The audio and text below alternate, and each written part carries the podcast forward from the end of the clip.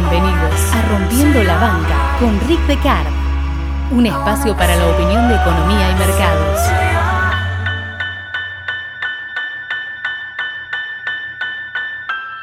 A black cloud rolls over and offers its soul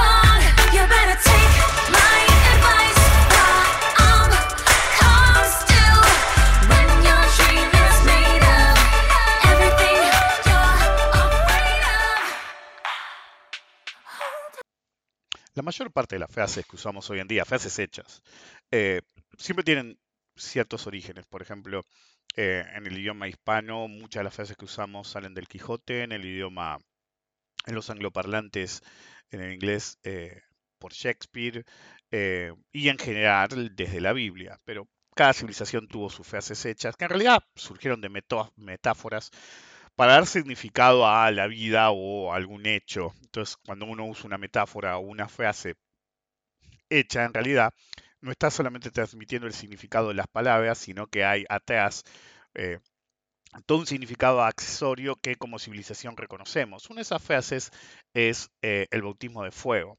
El bautismo de fuego eh, aproximadamente es una frase que tiene aproximadamente, perdón, em, de 1700 a 1800 años, surge de la Biblia.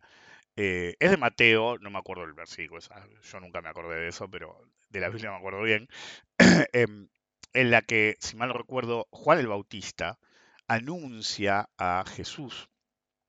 Y cuando bautiza a alguien le dice, te bautizo con agua para tu arrepentimiento, pero alguien va a venir después mío, mucho más fuerte que yo, em, que no estoy, eh, decía algo sobre, se traduce creo que como sandalias, pero en realidad en inglés dice shoes, directamente zapatos.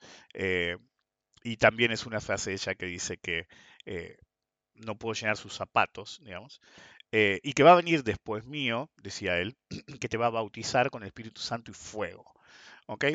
La frase se mantuvo básicamente igual por más de 300 o 400 años y hablaba de eh, el fuego del espíritu y de cómo un poder superior podía bautizar ese fuego y alejar a Satán.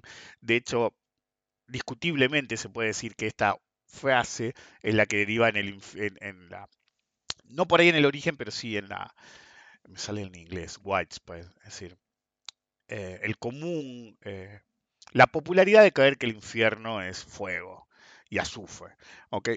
Pero bueno, eh, evidentemente con el tiempo evolucionamos en el arte de la guerra y incorporamos las armas de fuego y ahí el, el bautismo de fuego o baptism by fire em, generó otra acepción, que es someterse a eh, una situación límite en ciertas profesiones. Por ejemplo, no solo militar, militares, policías, bomberos, eh, cualquier persona que realmente está en una situación en la que va a correr mucho riesgo.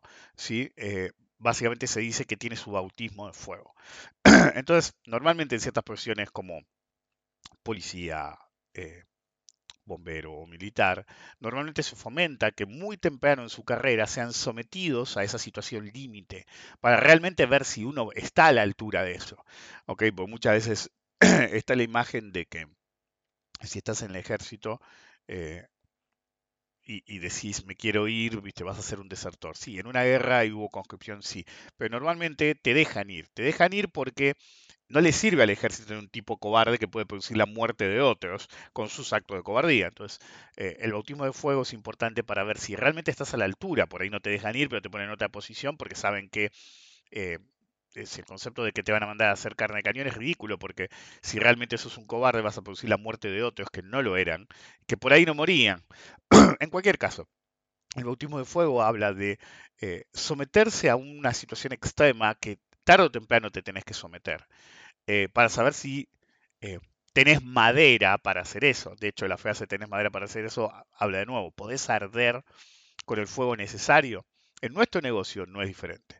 El bautismo de fuego de un operador es que eventualmente tiene que operar. Mirar nada más no hace al operador y eventualmente no solamente operar, sino ser un asiduo operador, más allá del time frame que uno use. Conozco asiduos operadores que te dos trades por año o un trade por década, pero siguen siendo asiduos operadores. Es decir, el trader esporádico o inversor esporádico que opera una vez no fue sometido al bautismo de fuego, sobre todo si le fue bien de casualidad. Entonces, mientras muchos les gusta hablar y hacerse ver, etc., siempre insisto en un hecho fundamental. El operador opera. Si no, en el mejor de los casos sos un analista. Bienvenidos al episodio número 364 Rompiendo la Banca, soy Rick de obviamente. Los invito una vez más a eh, entender cómo funciona la mente del operador en un primer momento y cómo tiene que superar ciertas barreras para realmente volverse un operador y cumplir el set de reglas que diferencian al operador, no del analista, sino del hablador. Eh, recuerdo colaborar con la difusión eh, del podcast, poner un buen comentario, eh, una buena calificación en Spotify, iTunes, en donde sea, usar un Pony Express, todo sirve. Em, ¿Por qué? Porque a veces lo he dicho. El verdadero problema de los lados y, el, hate speech es que normalmente son más ruidosos que los que realmente están a favor. Entonces siempre crean la falsa ilusión de que tenés más detractores que gente que te apoya. Y la última vez que eh, mis eh, seguidores ¿viste? Se, hicieron los boludos, agarré y me tomé cinco años. Cuando volví, estamos repleto de lado en el mercado, en todo el mundo, pero en particular en Argentina, porque es donde yo influyo más. Eh, y todos se la cabeza de cómo pudimos llegar a este nivel. Y bueno, cuando al que sabe de qué habla no lo apoyás y sí permitís que haga mucho ruido el ignorante, y vas a tener eso, en cualquier caso. Se dice que la primera decisión de una persona, desde que existimos, desde las cavernas, es si va a ser una víctima o no. De hecho, en la época que era matar o morir, se hablaba de que la decisión en realidad era em, ser víctima o victimario. Sí, yo no soy muy acorde a esos conceptos en el mercado. Cuando yo era chico estaba muy de moda esa frase de en el mercado, la que gana uno la pierde otro, es como una especie de juego de suma cero. Y me acuerdo que la primera vez que lo escuché, yo miré al tipo, que era mucho más grande que yo, yo, yo era un nene, y, ni siquiera tenía 18 años, tenía 15, ponele, y el tipo sabía más de matemáticas que yo, había tenido un título universitario que yo, por ahí no sabía más de matemáticas que yo, pues yo aprendí muy chico, pero lo paradójico era que el tipo creía que ya, ya estaba hecho, que ya comprendía cómo funciona el sistema, y destruí eso con una sola frase le dije, estás equivocado, no es un sumo, un juego de suma cero. Y cuando me dijo, escuché un golpe, perdón, cuando me dijo eh, eso, yo le dije, estás equivocado. Y el tipo se quedó y tomó esa actitud de este pendejo pelotudo que vas a ver. Le dije, es un, un juego de suma negativa. Y el tipo se quedó y le dije, simple, ¿viste? incluso si usamos tu versión de la realidad operativa, para que alguien gane, alguien tiene que perder, tenés las comisiones en el medio. Entonces encima tenés un costo hundido de eh, slippage monetario que básicamente lo vuelve un juego de suma negativo. Cuanto más negativo es cuanto más comisiones hay. Algunos superoperadores que el otro día me mandaron una captura, ayer o anteayer me mandaron una captura de eh, del viejo que se quejaba de cuántas comisiones había pagado en opciones y qué sé yo. Bueno, te están cagando, yo no pago esas comisiones y, no soy un asiduo de la operatoria de opciones actualmente, es decir, en una época sí le daba con todo y a mí no me hubieran cobrado esas comisiones ni de casualidad. Entonces, el problema es tu agente. el problema de creer que, que la gente es tu amigo o que te debe algo es que eh, te hace generar la idea de que no te van a cagar. yo siempre asumo que me va a cagar la gente, cualquier agente, cualquier mundo, hasta mi mejor amigo, si esa gente te va a cagar. Es como, qué sé yo. Es como un caníbal, es, como una película en la que tu mejor amigo se volvió zombie y es suficientemente consciente. Si no tiene cerebro te va a comer, boludo, porque lo único que piensa es en el cerebro. A mí me parece Freak of Nature, eh, Freaks of Nature, del 2014, 2015, no me acuerdo, que era un pueblito y venían unos aliens y en el pueblito coexistían zombies, eh, vampiros y humanos. Y en determinado momento están encerrados en un sótano y son todos amigos y fueron a refugiarse a la casa esa, que en la que hay eh, dos humanos más, es decir, que conocía el humano, y le piden ayuda, ¿viste? Para esconderse de los aliens, que todavía no sabe cómo funciona el tema, y, de golpe el otro se da cuenta, a ver, eh, se da vuelta el humano a ver si escucha algo, y los otros dos están comiendo a los que los ayudaron. Uh, perdón, dice la mina. Este, no podés ir contra la naturaleza de un agente de bolsa, es, es como la licencia para cagar, no para matar. En cualquier caso, em, eh, entonces, cuando, cuando uno entiende cómo funciona el sistema, cómo son verdaderamente las reglas del sistema, ¿ok? Tiene que entender que incluso hay partes que uno nunca va a poder aprender completamente, ¿sí? Apropiar ciertas reglas. Son reglas que se generan en diferentes regímenes de volatilidad. Por ejemplo, acá en Argentina tuvimos la pospaso hace cuatro años, que fue un derretimiento feroz, incluso más fuerte que en la crisis del 30, pero no fue la dinámica de la crisis del 30 en Estados Unidos. No hemos tenido una crisis del 30 desde la crisis del 30. Entonces, eh, si hubiera una crisis del 30, si los libros no te enseñan todo lo que pasó, es decir, por eso a mí me gustaba escuchar, que no lo hacía mucho, y él no era un hombre muy de mercado, Paul Samuelson eh, había sido estudiante de economía durante la crisis del 30. Entonces, en términos de economía, te podía contar cosas que por ahí la gente no, no incluía. Por ejemplo, yo a veces cuento eh, la, la era de la burbuja.com y el ex.com y, y- y la gente se olvida de ciertas cosas como eh, el nuevo paradigma de la economía que era imparable durante el gobierno de Clinton, ¿viste? Y entonces, si no lo viviste, hay cosas que te vas a perder. Pero en cualquier caso, yo no me acuerdo ni en qué tema estaba. El punto es que eh, lo primero que uno, ah, ya sé, lo único que, que, que uno primero debería decidir es si va a ser víctima o victimario. Yo no estoy de acuerdo con eso porque, como decía y dije muchas veces después del concepto de la suma, eh, de- eh, el juego de suma negativo en vez de cero, es que en realidad vos no sabés qué está pasando. Por ejemplo, es decir, vos podés comprar a 10, ¿sí? Y alguien te vendió, ¿ok? Y se va a 15. ¿Ok? Y vos podés decir, qué pelotudo el que me vendió a 10, pero por ahí el tipo compró a 1. Por ahí el tipo que te vendió a 10, ¿ok? Ganó 9 mangos puros, que es más de lo que vender- ganarías vos si vendés a 15, ¿ok? Pero en porcentajes dramáticamente más. Entonces vos pensás que el otro perdió y en realidad ganó más que vos. Y cuando vos vendés a 15, puede pasar que se vaya a 20 y el que te compró a vos también piense que sos un boludo, mirá el boludo que me vendió. Y en realidad ganaron los dos y hasta los tres, porque en un ciclo alcista pasa eso. En realidad, la pregunta es, ¿hasta cuándo vas para decir fue suficiente? Por ejemplo, siempre tengo alguno de la oposición.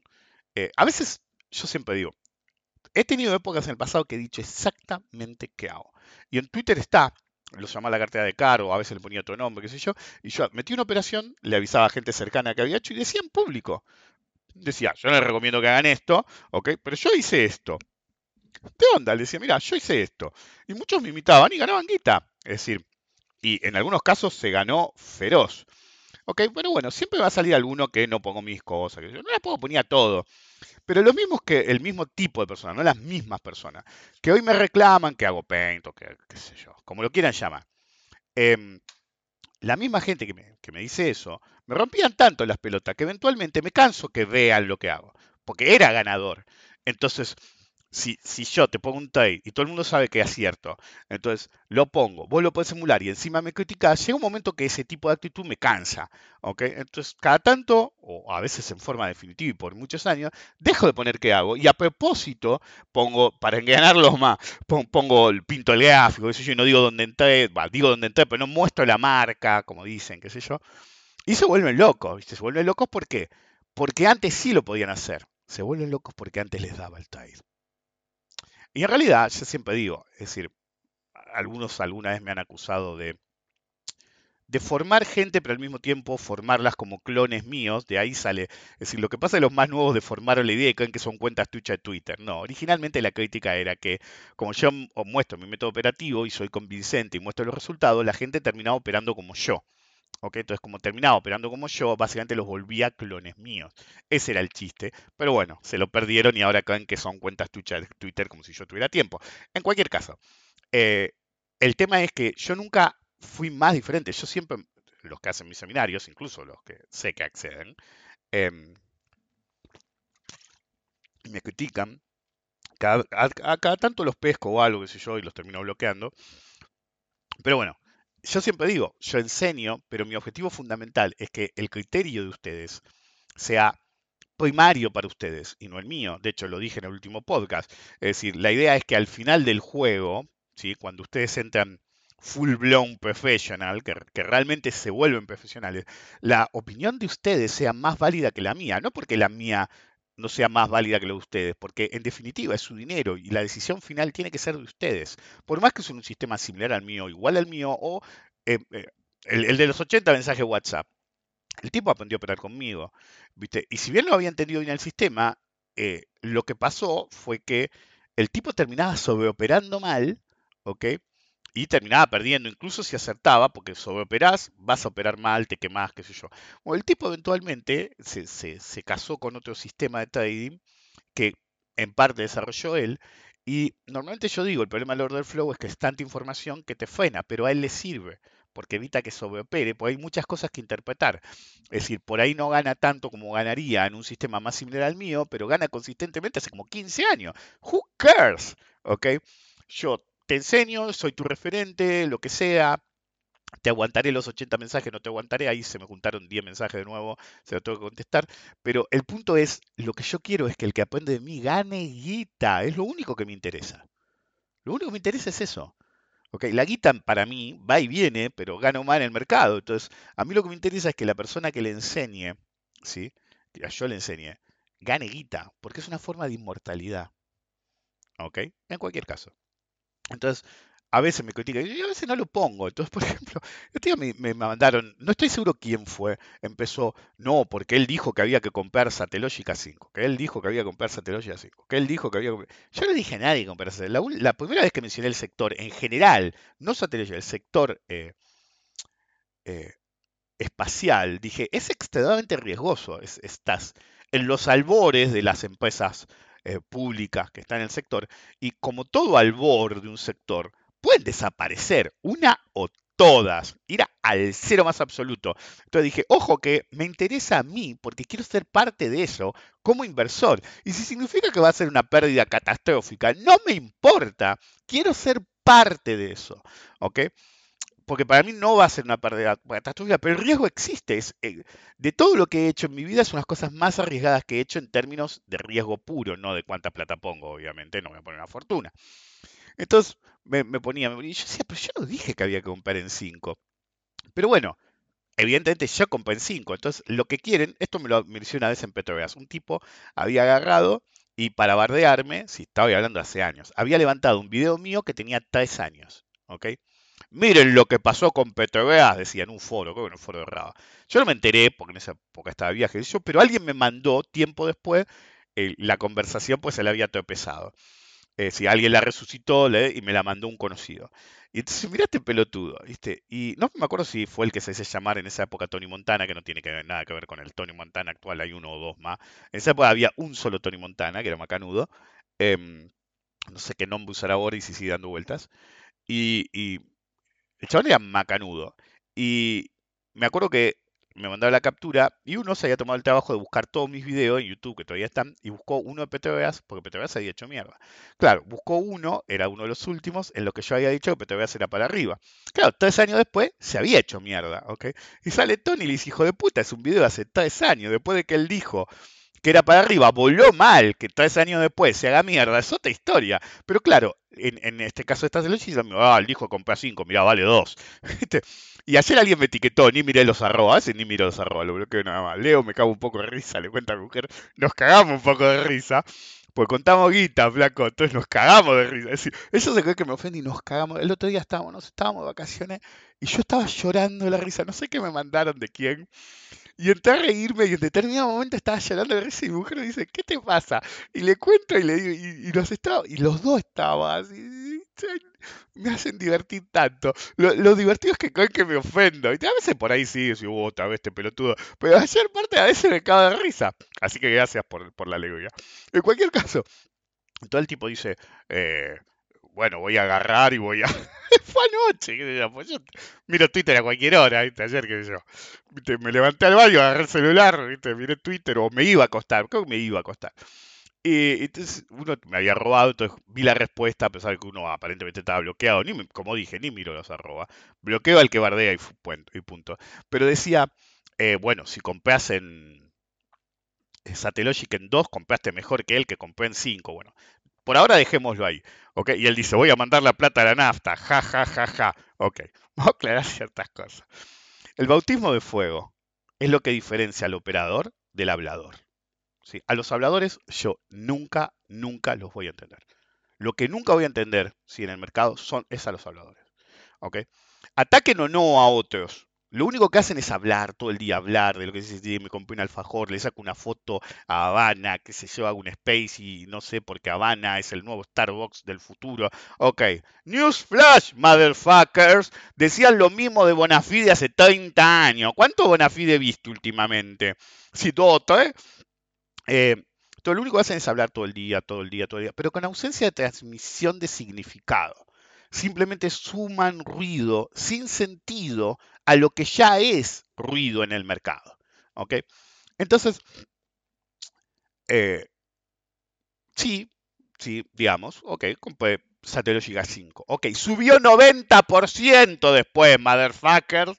Subió 90%, boludo. Y, y- y si bien algunas veces no dije qué hice, ok, em, simplemente pongo una captura porque los que estudiaron conmigo saben qué dice el gráfico.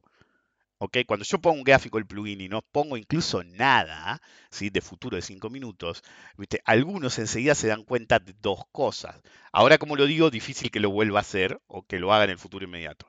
Pero siempre había dos cosas. Yo mostraba el trade que había tomado con Paint, entre comillas, pero lo hacía en un punto crítico que el que sabía mirar había otro trade.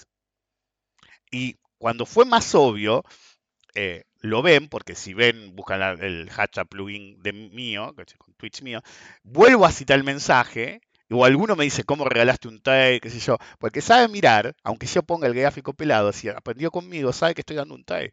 Y no son de 2 o 3 dólares, he dado trade de 2.000, 3.000 dólares en un par de minutos, depende de la cantidad de contrato que use vos, no, obvio. Em, pero a veces con un contrato solo. Bueno, en cualquier caso. Entonces, Rompe las bolas con compré 5, de hecho compré 5.02, no me acuerdo, debería fijarme en el archivo. Subió 90%, boludo. Ok, y si bien no, no vendí en el 90% arriba, porque no llegó a 10, que era mi objetivo en esa vuelta, agarré y cerré a 9 y pico, ok, más del 80 arriba, boludo. Y los que saben cómo, pero yo qué hice, en 7.50 te volví a comprar, y cuando fue a 9 y pico, y volví a cerrar porque no tenía la certeza que iba a ir a 10. Y lo volví a hacer, lo hice tres veces, no una, lo hice tres veces. La primera, me dice, ay, no, compré 5. Se subió el 90%, boludo. Entonces, si saben interpretar mis gráficos, por ejemplo, en un punto puse un gráfico de punto y figura que demostraba que lo que yo veía era que había una resistencia y obviamente no la iba a operar.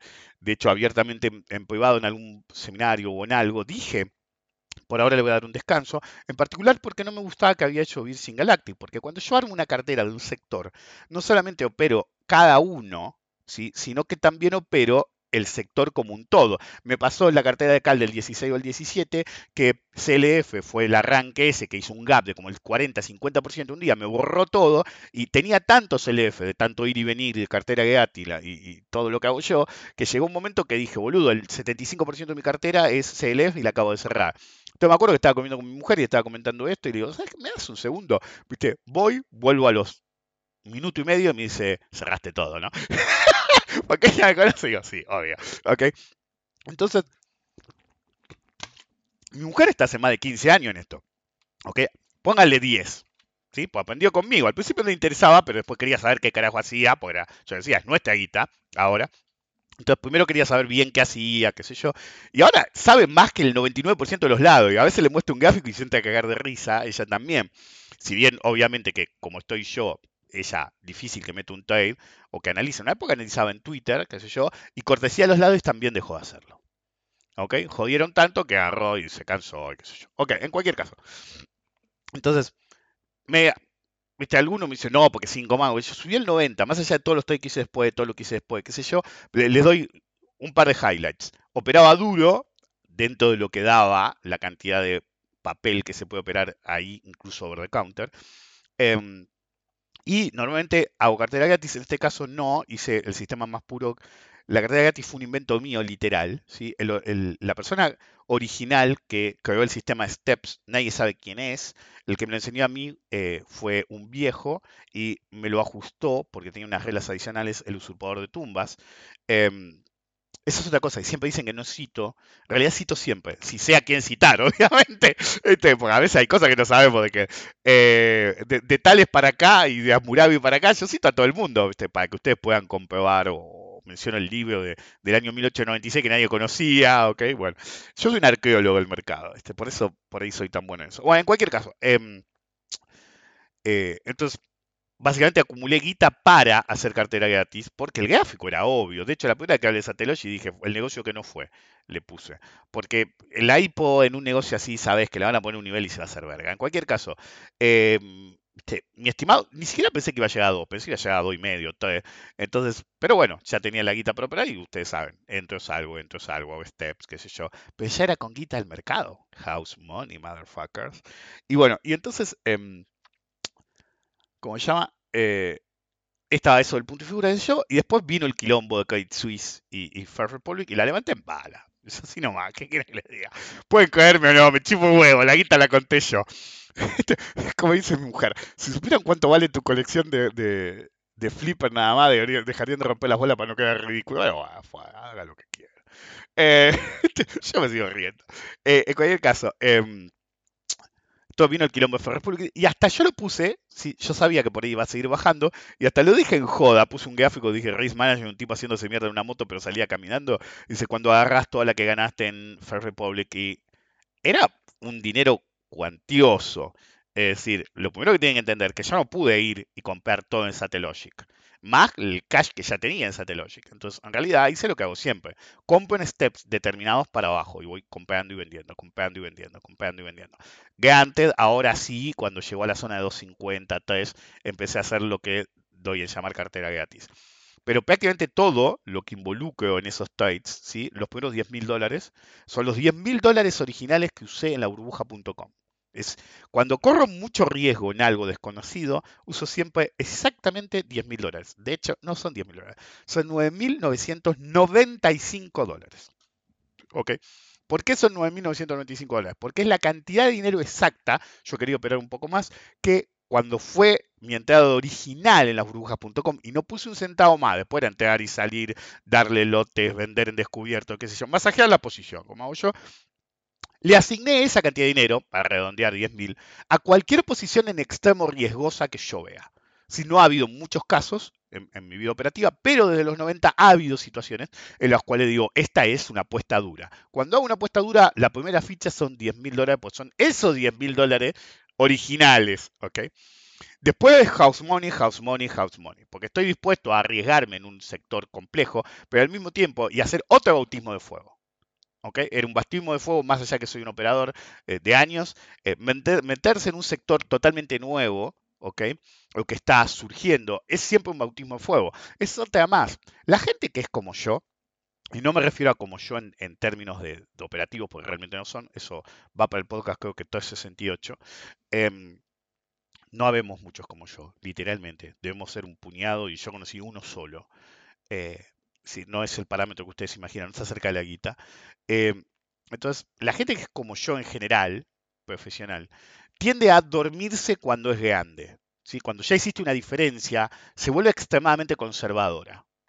Como yo soy diferente, en todo sentido, em, no tengo esa característica. Pero tampoco voy a arriesgar la guita al pedo. Entonces, por ejemplo, el usurpador de cuerpo siempre lo conté. Cuando llegó el momento de comprar los bonos en el 2008, no quiso. No sé si esta vuelta compró supongo que sí, pues fue más lento el tema, entonces le debe haber dado tiempo de decidir. Pero en aquel momento que fue virulento, no se animó. Porque cuando uno tiene buena guita, ya le preocupa más perderla que ganar más. ¿Ok? Bueno, yo soy diferente. He asignado house money de diferentes situaciones a diferentes. Yo tengo múltiples sistemas de trading. Por ejemplo, supónganse que aparece un futuro nuevo, tipo el Bitcoin. Ni en pedo, pero futuro Bitcoin, pero ponele que aparece un futuro nuevo que me interesa. ¿ok?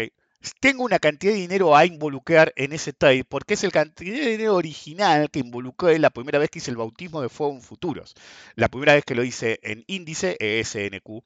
La primera vez que lo hice en commodities, CL. La primera vez que lo hice en commodities financieros como el oro, la primera vez que lo hice en commodities agrícolas, la primera vez que lo haga en un futuro nuevo. Entonces, tengo una unidad de trading base que es house money y el dinero original arriesgado en la primera vez que lo hice. En este caso, futuro no es mucho, es 2.500 dólares. En el caso de las .com, era más chico, tenía menos capital, era 10.000 dólares. Entonces, tiendo a, tener esos patrones de comportamiento repetitivo, porque es lo que nos define como operadores. Entonces, cada instrumento nuevo que uno opera es otro bautismo de fuego, porque la gente que es como yo, que no somos muchos, no bajamos el nivel de riesgo en extremo, si bien tratamos de mantener el capital, obviamente, mantenemos ese espíritu aventurero de la nueva frontera operativa. Por ejemplo, algún día lo voy a decir, ya lo dije, pero voy a hacerlo podcast. La pregunta que se tendrían que hacer la mayor parte de ustedes, ¿sí? que les interesan las criptomonedas, es por qué siempre me a operarla. Un tipo que siempre agarra el último avance, prueba el último programa, prueba la última tecnología, opera lo más reciente que haya. ¿Por qué patológicamente, digo bien, patológicamente, se nega de plano cuando aparecen las criptomonedas? ¿Ok? Esa es la pregunta. Si no voy a elaborar, no voy a decir si se las considero basura, si las considero revolucionarias o no. El solo hecho de que alguien que sigue siendo así, porque me meto en la industria, es, es más arriesgado operar Satellogic, que puede ir a cero, ¿sí? que el Bitcoin cuando lo vi la primera vez que valía un dólar. El Bitcoin no va a dejar, siempre va a haber algún boludo, eso se vio más adelante, que siga transaccionando las criptobasuras, ¿ok? A menos que sea algo muy controlado, las descentralizadas van a seguir existiendo, es prácticamente, ya no se pueden retirar y siempre va a haber alguien que le interese, como no está controlado por una sola persona y se cae esa persona y desaparece, ¿ok? Siempre va a estar. Bueno, Satellogic literalmente puede ir a cero, lo mismo que Virgin Galactic, lo mismo que Iridium, ya lo hice una vez después de todo.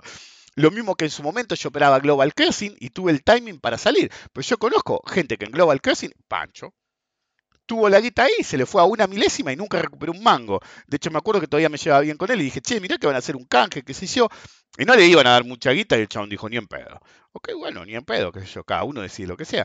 Entonces, eh, en su momento Global Crossing era el futuro del mundo. Y de hecho, vivimos en el mundo de Global Crossing que ustedes me estén escuchando ahora por internet es gracias a la tecnología que insistió en crear Global Crossing.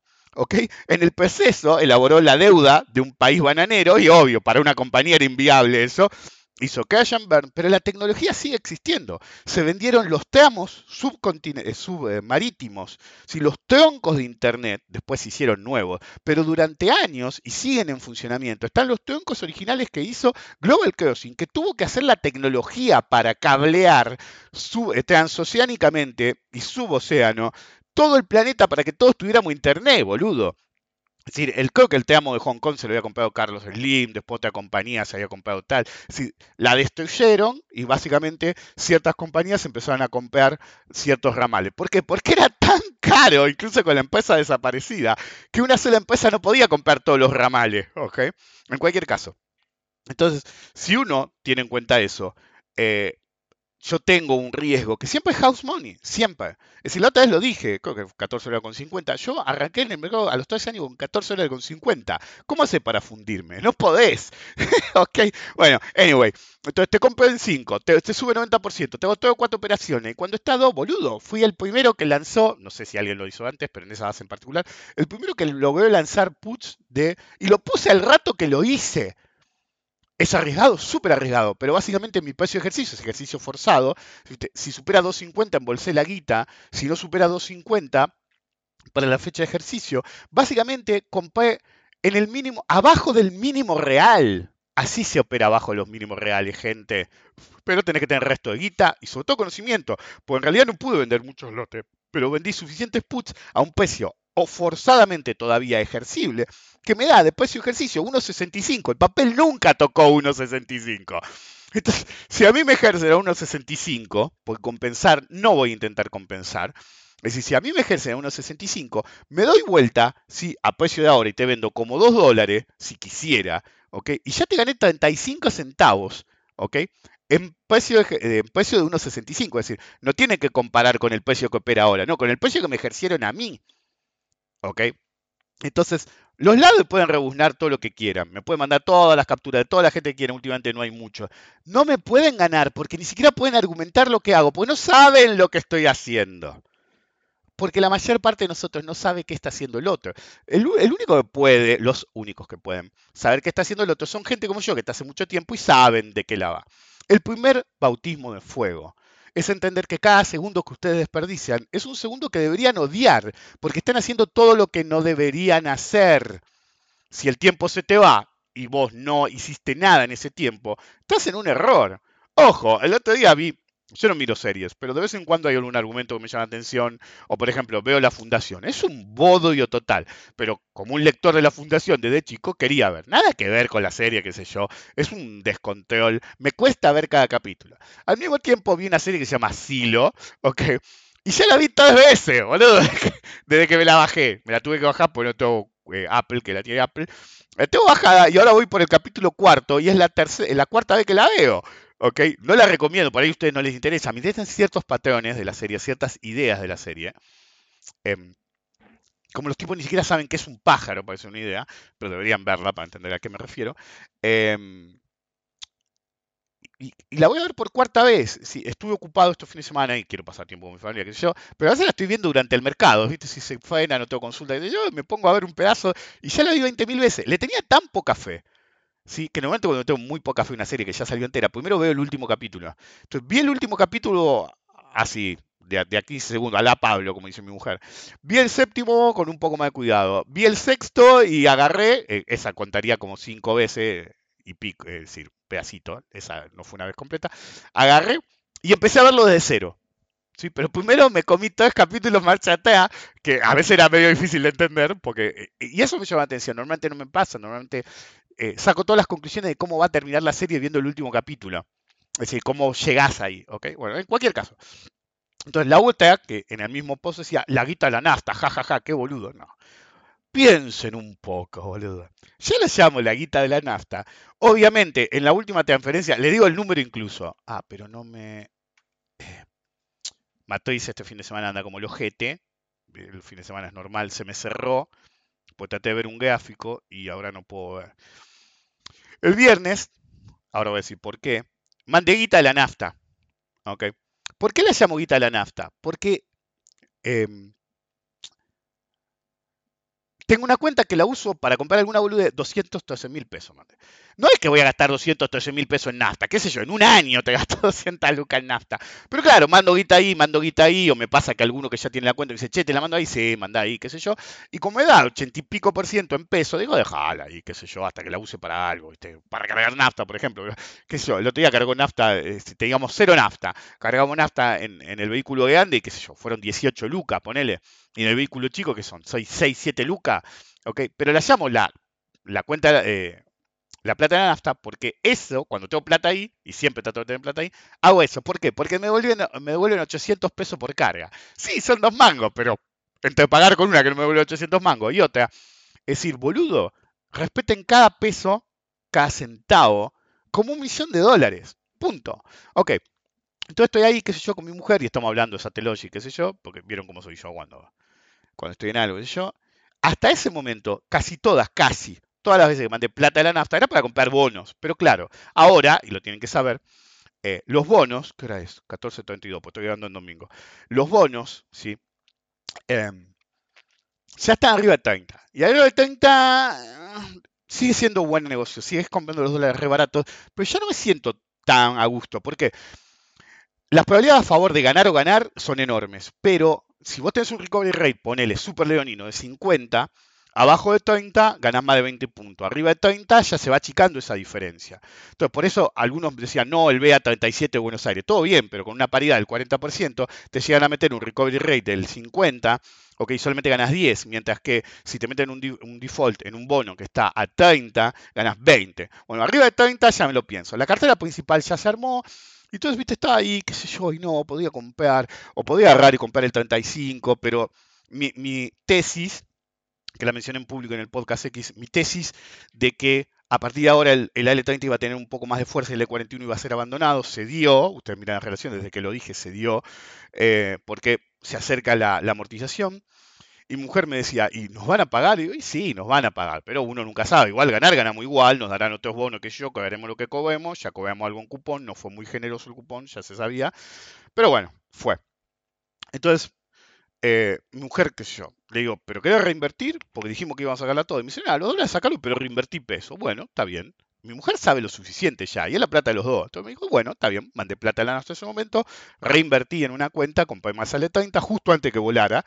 Casi me arriesgo a ver si bajaba un poquito más, pero para mí no iba a bajar más, yo ya había dicho mi análisis em, en público. Entonces, compra todos los precios y fue. Eh, a este nivel ya no, pero bueno, reinvertí para después sacar los dólares, qué sé yo. Y estamos en viernes. Son viernes, qué sé yo, son menos cuarto. Entonces voy, qué sé yo, salgo de la oficina, me voy hasta la pieza, charlamos un poco, qué sé yo.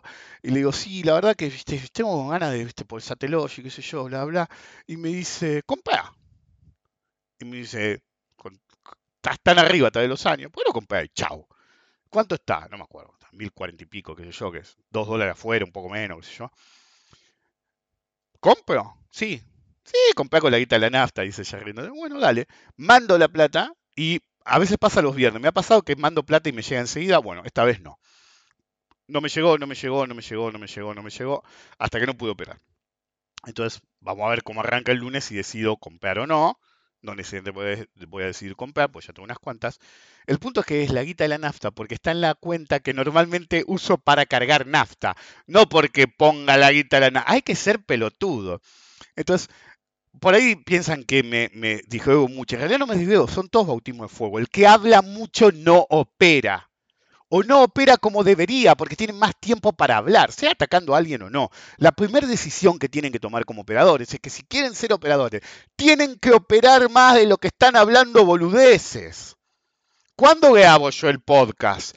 O lo grabo el viernes, a menos que me vaya de viaje o algo y lo en la semana. O te lo grabo el viernes de la noche, o el sábado de la noche o el domingo de la mañana, fuera de mercado. Cuando te grabo un video de Instagram a la noche, cuando te hago los seminarios después del cierre de Argentina y del mercado de, de equity y bonos en general, después de hora, cuando estás dale, que dale, que dale, que dale, que dale durante la rueda, no sos un operador, sos un hablador. Uno tiene que ir y poner el tail si uno no puede tener, eh, poner el tail, lo único que hace hablar, puede, puede querer que yo muera, pero va a estar muerto él hace mucho tiempo. O puede insistir todo lo que quieras en morir, pero es suicida. ¿sí? Es suicida desearme la muerte a mí. No son los primeros, ¿ok? No son los primeros. Y nunca va a haber falta de algún em, pelotudo que se crea más vivo que los demás, que dice, oh, no, voy a atacar a ese, qué sé yo, para ser severo. Okay. Hay gente que estuvo 10 años intentando que yo pifiara. ¿Escuchan lo que le dijo? Es decir, lo he contado en el pasado. Gente que estuvo 10 años haciéndome la contra, qué sé yo, bla, bla, en mayor o menor escala, o hablando de yo, desaparecieron todos. Porque si esperás que yo muera, es la actitud más suicida, porque desperdiciás recursos que deberías estar usando, ¿ok? En concentrarte en ser eh, ganancioso en tu operativa o ser suficientemente analítico. ¿ok?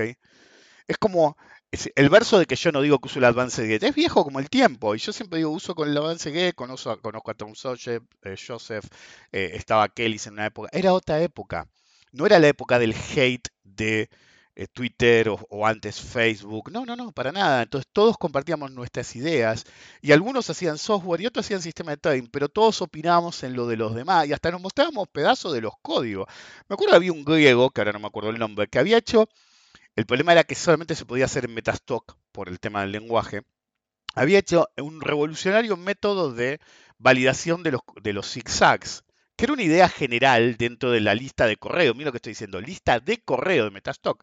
El tipo lo ayudamos entre todos dándole ideas, qué sé yo. El tipo lo hizo y terminó, eh, debería buscarlo para, recordar cómo se llamaba, en la, revista Stock and Commodities. Mandó el artículo y se lo publicaron. Zigzag Validation de Georgios Teropoulos. Nada que no me acuerdo. De memoria digo eso, pero por ahí no es eso. Entonces, si vos deseas que muera porque crees que oculto, yo no oculto nada, obviamente no te voy a decir mis números, ¿por qué te voy a decir? Digo algunas cosas, pero no te voy a decir todos mis números, ¿por qué iba a decir? De hecho, a veces me atribuyen cosas que se me escaparon y algunas son reales y otras simplemente fueron un ejemplo, pero bueno, anda a explicárselo. Entonces, si realmente esperan que yo muera, van a estar muertos un buen tiempo antes de que eso pase. Porque cada segundo cuenta y si lo desperdician en opinar sobre mí todo el tiempo, se están descontando. Pero igual ese no es el punto de hoy. El punto es que ustedes para ser operadores tienen que operar y se pueden ir al infierno, se pueden ir al paraíso. Les puede ir bien o les puede ir mal. ¿Ok? Pueden estar en una situación desesperada o sin importar cuáles sean las intenciones o realmente que les salga bien. ¿Ok? Pero el problema es clave. ¿sí? Hay que tener una concentración extrema y concentrarse en lo que uno quiere hacer, superar el bautismo de, fuego para volverse un operador profesional. Porque profesional es el que actúa como tal. Es en cualquier caso la noción de que si realmente te olvidas de las reglas del juego, ¿sí? Vas a conocer, como se dice, el verdadero significado del dolor. Pues te van a matar, boludo. Te van a matar y vos vas a quedar gritando con el culo al viento, sin entender qué carajo pasó, cuando lo que pasó fue simple. Te concentraste en tanto en lo que no debías, que olvidaste lo que sí debías. Operar no es simple. Pero lo primero que tiene que hacer un operador es operar.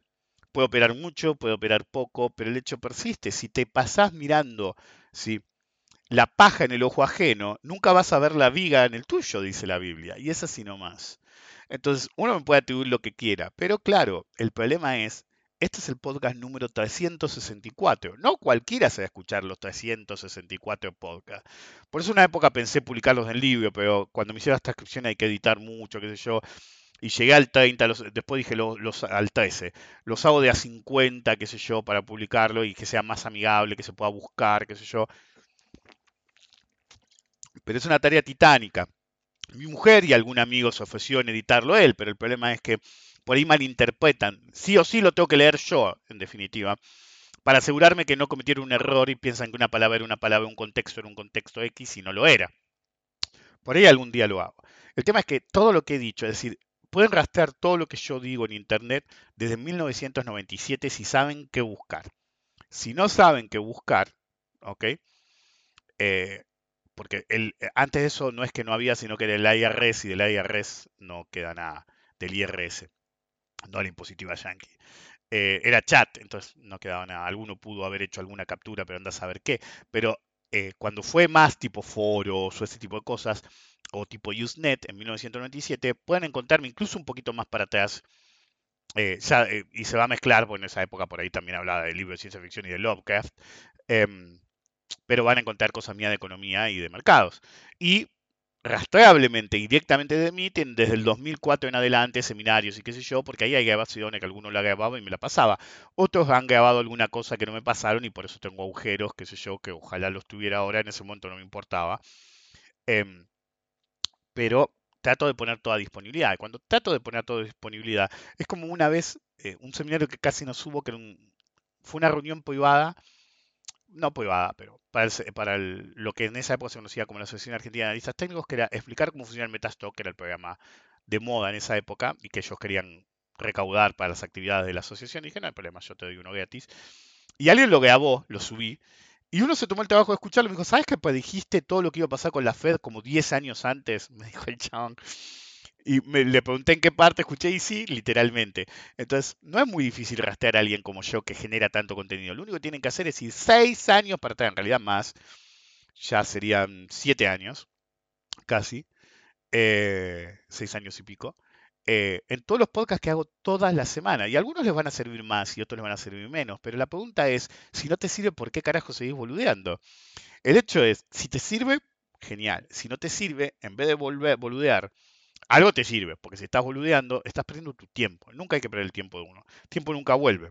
Cada segundo que pasa y no haces algo útil, es un segundo que perdés. Pero como dije antes, me vi cuatro veces la misma serie.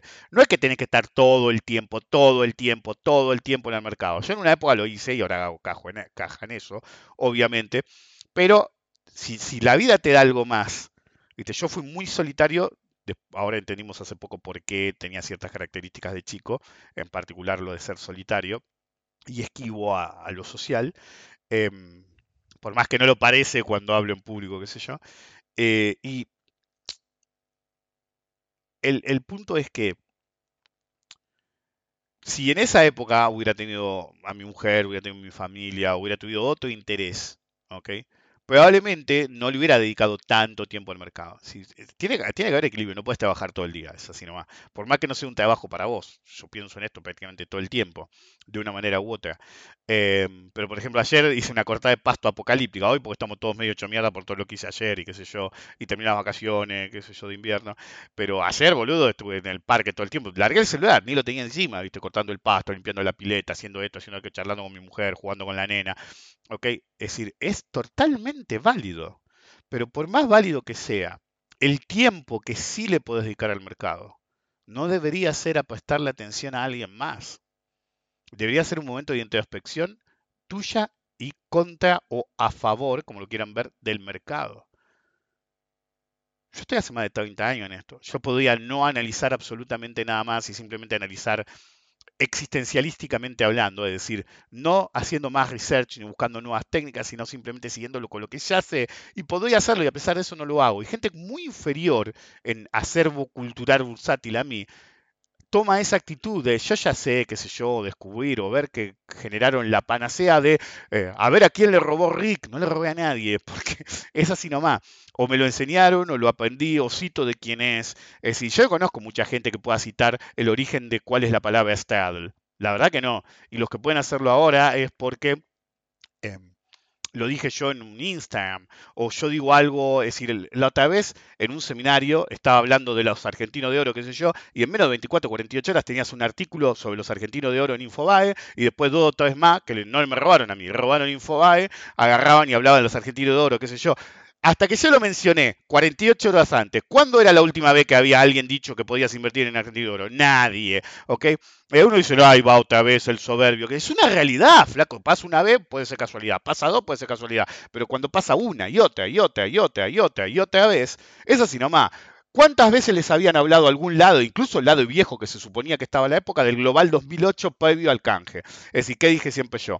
En los últimos tiempos alguien me preguntó y le dije, esto es así, hoy es el L30, antes del L24, antes del R15, antes del RO15 fue una mezcla, del RG12 más que nada, pero como era amortizable también el AM11. Antes de eso estaban los bonos Global 2008.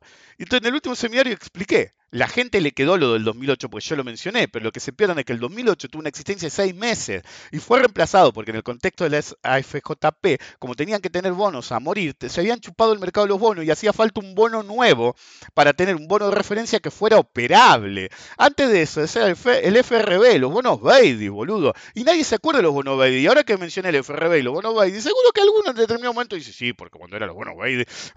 Y lo dijiste de mí, es, hay un tipo que dice que está hace 50 años en el mercado y empezó a decir, no, porque vos comprabas a dos de paridad durante... Hasta que yo no lo dije, o lo vengo diciendo hace tiempo, hasta que no me lo escuchó decir a mí, el tipo nunca lo había mencionado, boludo. Despiértense. Despiértense. Le jode que yo use el Advanced Gate, me parece total. Ah, no, porque el cerro no es igual. Y si vos crees que es igual, tenés un problema vos, no yo. Y es un tipo, no son cuatro. Y a veces atiendo los lados y a veces no. Pero a veces se vuelve ridículo, se vuelve ridículo porque, por ejemplo, un par de personas pagaron con un bloqueo por festejarlos. El tipo no perdió nada, ¿eh? Ustedes sí. Entonces el bautismo de fuego definitivo es enfrentar al mercado y darse cuenta quién es un sorete y quién no. Porque algunos no aceptan, no aceptan que en una tendencia alcista o bajista podemos ganar todos. Necesitan la validación de creer que cuando ellos ganan los demás pierden.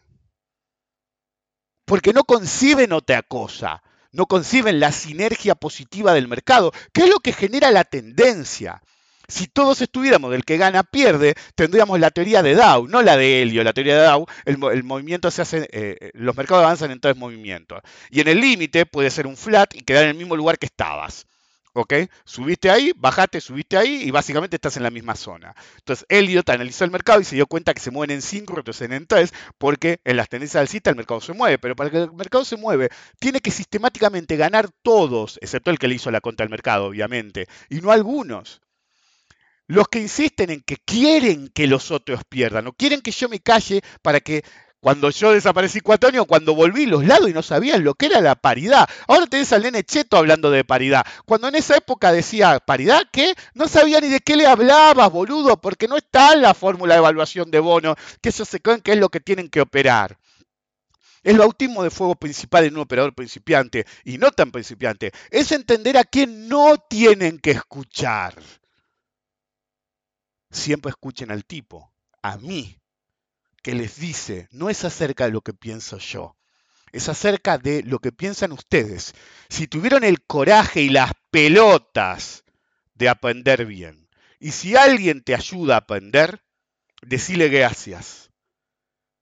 Y si no aprendiste de ese tipo, no tenés que echarle la culpa a ese tipo, tenés que mirarte al espejo, porque sos un perdedor. Nos vemos.